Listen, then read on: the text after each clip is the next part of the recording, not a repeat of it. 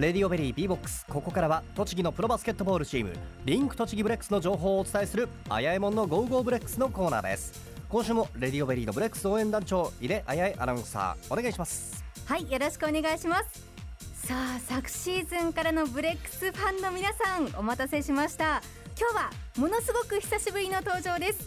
ガチャピン山田こと背番号9番ガードの山田謙治選手をお迎えしました。よろしくお願いします。よろしくお願いします。よろしくお願いしますものすごくお久しぶりで、はい。今シーズン初めてのコーナー登場になりますけれども、はい。髪がだいぶ伸びてきましたね。そうですね。はい。そろそろ切らないといけないかなと思ってますけど。はい。はい。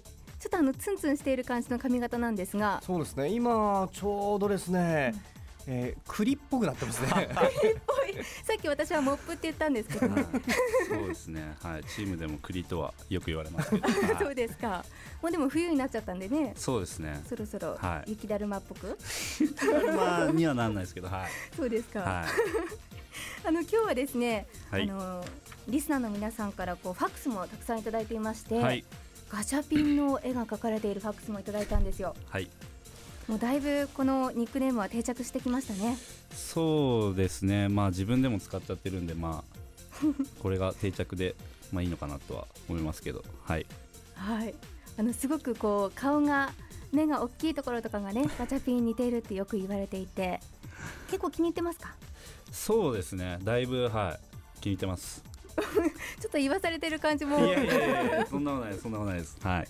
そうですか。はい はいということなんですけれども今日は山田選手にいろいろとお話を伺っていきたいと思います。はい。お願いします。お願いします。はいお願いします。さあ山田選手が来ていただいていないうちにですね、はい。前半戦が終わりはい。年も明けてはい。天皇杯も終わりましたが。はい。月日が流れましたね。経ちましたね、はいはい。どうでしょうかねこう前半戦振り返ってみて。そうですね、まあ、とりあえず、あのまあ、プレーオフ圏内の、まあ、4位で、あの前半戦終われたってことはすごいあのチームにとっても良かったことだと思いますね。うはい、ん。ご自身のプレー振り返ってみてはいかがですか？そうですね、まああのまあ、出たり出なかったりっていう中であの出た時はあの最低限あのやらなきゃいけないことっていうそのチームの決まり事だったりとかっていうのは、まあ、意識しながらはやってはいましたね。はい、うんまあ、今シーズンからポジションがガードにはい変わりましたけれども、はいこのポジションについてはどうでしょうかね？そうですね、まああのまあ、1番、2番って今は両方ちょっとやらされてるんですけども、うん。まあでも逆にあのそその2つやらせてもらってるってことであのプレーの幅も多分広がると思うんであのすごいあの自分で一生懸命やんなきゃいけないなっていうのは感じてますね。うん。でもこうスターティングではなくってはい。途中出場でっていうのってすごくこうプレッシャーもかかるものだしはい、その短い時間で結果を残さなくちゃいけないってはい。大変だと思うんですけど、そうですね、まあでもそういうのも結構あの、まあ、高校、大学でもやったりとかはしてたんで、うん。まあ、そんなにあの変わった感じっていうかその緊張とかっていうのはまあないですけどね、はい、うんベンチで待っている時とかどんなこと考えてるんですか？そうですね。あの、まあ、あのいつでも変われるようにあの外から外からっていうかベンチから見て、まあ、試合の流れを見ながらっていうのは常にやってはいますね。自分もこう立ってるイメージで。そうですね、まあ、このポジションで変わったらこの人にマッチアップするだとか、まあ、そういう、まあ、その相手の癖だったりとかっていうのを、まあ、ちょっとはあのベンチで見てるようにはしてますね。なるほど。ブレックスの中でのポジション争いっていうのがねもう何よりも大変そうですよね。はい。大変です。あの山田選手と同じポジションには田臥勇太選手、安西隆三選手とベテランが揃っていますけれども、はい。山田選手から見てはい。2人のこうはい。すごいところ、勉強になるところでどんなところですか、そうですね、えーっとまあ、ゆうたさんも、まあ、龍造さんもあの2人ともあのやっぱプレースタイルが全く違うタイプのガードなんで、うん。まあ、やっぱその両方あのチームにその両方持ったあの同じポジションの選手が一緒にやれてるってことはすごい本当に勉強になるし、あのーこれから先僕はバスケットやるんでもやっぱ本当に勉強になるんで今は本当に楽しくやらせてもらってますね。うん。じゃあ逆にですね、はい。田臥選手、安西選手にはい。俺はここだけは負けないぞっていうポイントは？負けないぞ、えー、若さですかね。若さ。はい若さは負けないかなっていう。遠慮気味に来ましたね。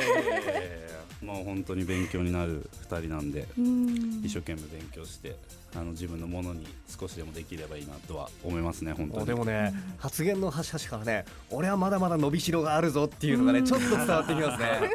まだまだ伸びますよっていうのがね楽しみですね。はい。頑張ります。田臥選手は高校時代のはい。先輩にも当たるわけですけれども、そうですね。はい。まあ入れ違いだったんですけど、うん。まあでもあの先輩ですね。うん。高校の、はい。そうですよね。じゃああのこう今シーズン山田選手はブレックスに入って2年目になるわけですけれども、はい。まだまだこれから後半戦もたくさん試合に出場してはい。頑張ってください。頑張ります。はい。はい。あの特にですねこう昨シーズンからブレックスを応援している人々にとっては、まあ、私もそうなんですけれどもこう昨シーズンからのブレックスメンバーが試合に出て活躍する姿を見るのをうん。ものすごく楽しみにしているっていう方が多いと思うんですよね。うんうんうん。やっぱりあのそういった方々のためにもですね、はい。山田選手をはじめとしてはい。昨シーズンからのブレックスメンバーは、はい。他の選手の倍倍倍ぐらいはい。練習頑張って頑張りまほすしいなと思います。はい。あの今シーズンこう加藤ヘッドコーチから、はい。トーマス・ウィスマンアソシエイトヘッドコーチに指導者が変わるなんていうこともありましたけれども、はい。やっぱりまたこう試合に出るためには、はい。そういった監督へのアピールの方法っていうのもはい。重要になってくると思いますけれども、はい。何か変えたこととかありますか？いやーあの特にあのそんなに意識したっていうかその変わったからどうこうっていうよりまずその置かれてるっていうか、今やらなきゃいけない、まあ、一つの練習だったり一つのメニューだったりっていうものをやっぱりしっかりこなしていかないとやっぱそのヘッドコーチのその信頼度っていうのも多分ないと思うんで、うん。まずはそういうところを意識して、まあ、練習からはやってるようにはししてますね。うん。まあ、後半戦始まりますが、はい。山田選手がこう期待されていること求められていることってどんなことなんでしょうかね？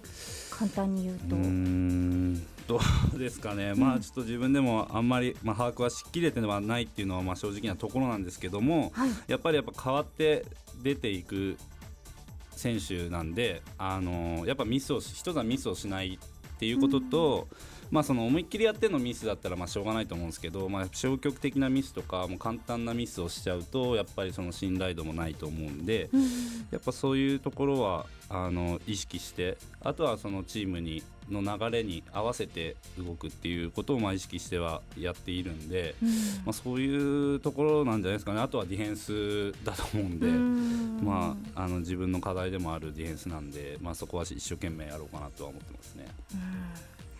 というとこれから後半戦の山田選手個人の目標ははい。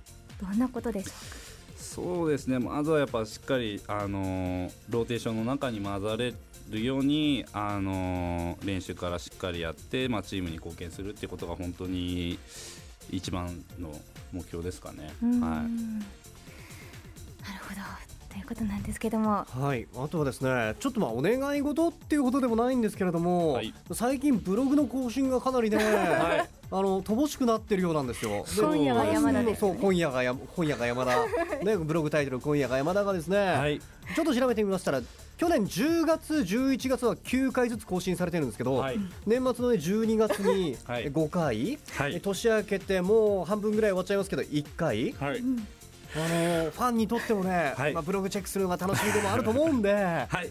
頑張ります。もうちょっと情報欲しいですよね、はみんなが言ってますよ、うんうん言ってますよ、さんうなずいてますね。忙しいんですか、いやいやそんなことないです。パソコン壊れちゃったんですか、か、パソコンからまあやってますけパソコン壊れたりはしてなど。い、してないですね。あはい。その気になれば更新できる、まあもう全然まあいつでもできちゃいますね。あはいなんでやんないのかなっていうのがね、そうですね。まあはい一生懸命。ええファンの皆さんもね開いたりとかするんですけどね。ネット検索で終わっちゃダメなんですよ。そうですね。はい。ぜひぜひ、そうですね選手のプライベートとかをね、覗けるのがブログなんで、はい。そっちも頑張っていただきたいと思いますは頑張ります。そっちも。多分はいこの放送後ねすごくこう更新回数が多くなると思います。そうですね。はい皆さん今月は10ぜひ期待。回目標で。おはい。10回って言いましたね、皆さん期待していてください、さあ後半戦のお話に移りたいんですけれども、はい。い、よいよ今週の金曜日からスタートします。16日の金曜日が夜7時から17日の土曜日が午後3時からともに宇都宮市体育館で現在1位のパナソニックと対戦します。意気込みをお願いします。はい、えー、と現在、あのーあの1位のパナソニックとの試合なんですけども、はい。あのーまあ、おあの天皇杯で、まあ、ちょっと不甲斐ない試合を選手はみんなしてしまったっていうのはもうすごい心に多分もうそういうのでやらないようにっていう話をミーティングでもしたんで、本当ですよね。はい、すいません。まあなんで、あのーまあ1位なんですけども、やっぱ絶対勝つチャンスっていうのは絶対あると思うので、まあ一つ一つあのしっかりまあ練習からあのチーム一丸となってやれば、あのーちゃんと結果が多分ついてくると思うんで、うん。あのぜひ会場に足を運んでいただいて、また後半戦も残り13試合しかないので、はい。ぜひ応援をよろしくお願いします。はい、まあ、ブレックスの試合見たいという方たくさんいらっしゃると思うんですがえユーにうん。後半戦のチケットってまだ手に入ると思いますか？全部売り切れたんじゃないんですか？と思いますよね、はい。ところが追加販売が先日決まりました。お。まだ間に合います。新しい席もいくつか設けられていますが中でもおすすめなのは1階中央指定席という席なんですね。これはちょうど両方のゴールの真ん中ティップオフをするあの場所あたりの1階席になるんですけども1階席の中でも最も見やすい位置に当たる指定席ですこちらまだ買うことができますのであの詳しい情報はブレックスのホームページにあるチケット欄をぜひご覧いただきたいと思います。あなるほど。売れ残ってたわけじゃなくて、はい。ちょっとあの場内の設備を移動したりした移動らして。真ん中に席を作れたんですね。席を増やしたわけなんですね。ほほ多くのいい席ですね。方々にねはい楽しんでいただけると思います。チェックしてください。ではいろいろとお話聞いてきましたが山田選手。はい。最後にファンの皆さんリスナーの皆さんにメッセージお願いできますか？はい、えー本当にまあさっきも話したんですけども、えー後半戦残り13試合、あのーこのメンバーでやれるのも本当残り13試合しかないので、まあ、せっかくあの前半戦で4位というあのプレーオフ圏内に入っているんで、あのこのままあの一試合一試合大事にしてチーム一丸になって頑張っていきたいと思いますので応援の方よろしくお願いします。はいそして後半戦はもうプレーオフ出場を掲げてブレックス頑張っていくということですから、そうですね、はいはい、ぜひプレーオフに行けるように頑張りたいと思います。はい、ぜひ皆さんも応援よろしくお願いします。今日は背番号9番山田謙治選手をお迎えしました。どうもありがとうございましたありがとうございました。あやえもんのゴーゴーブレックスのコーナーでした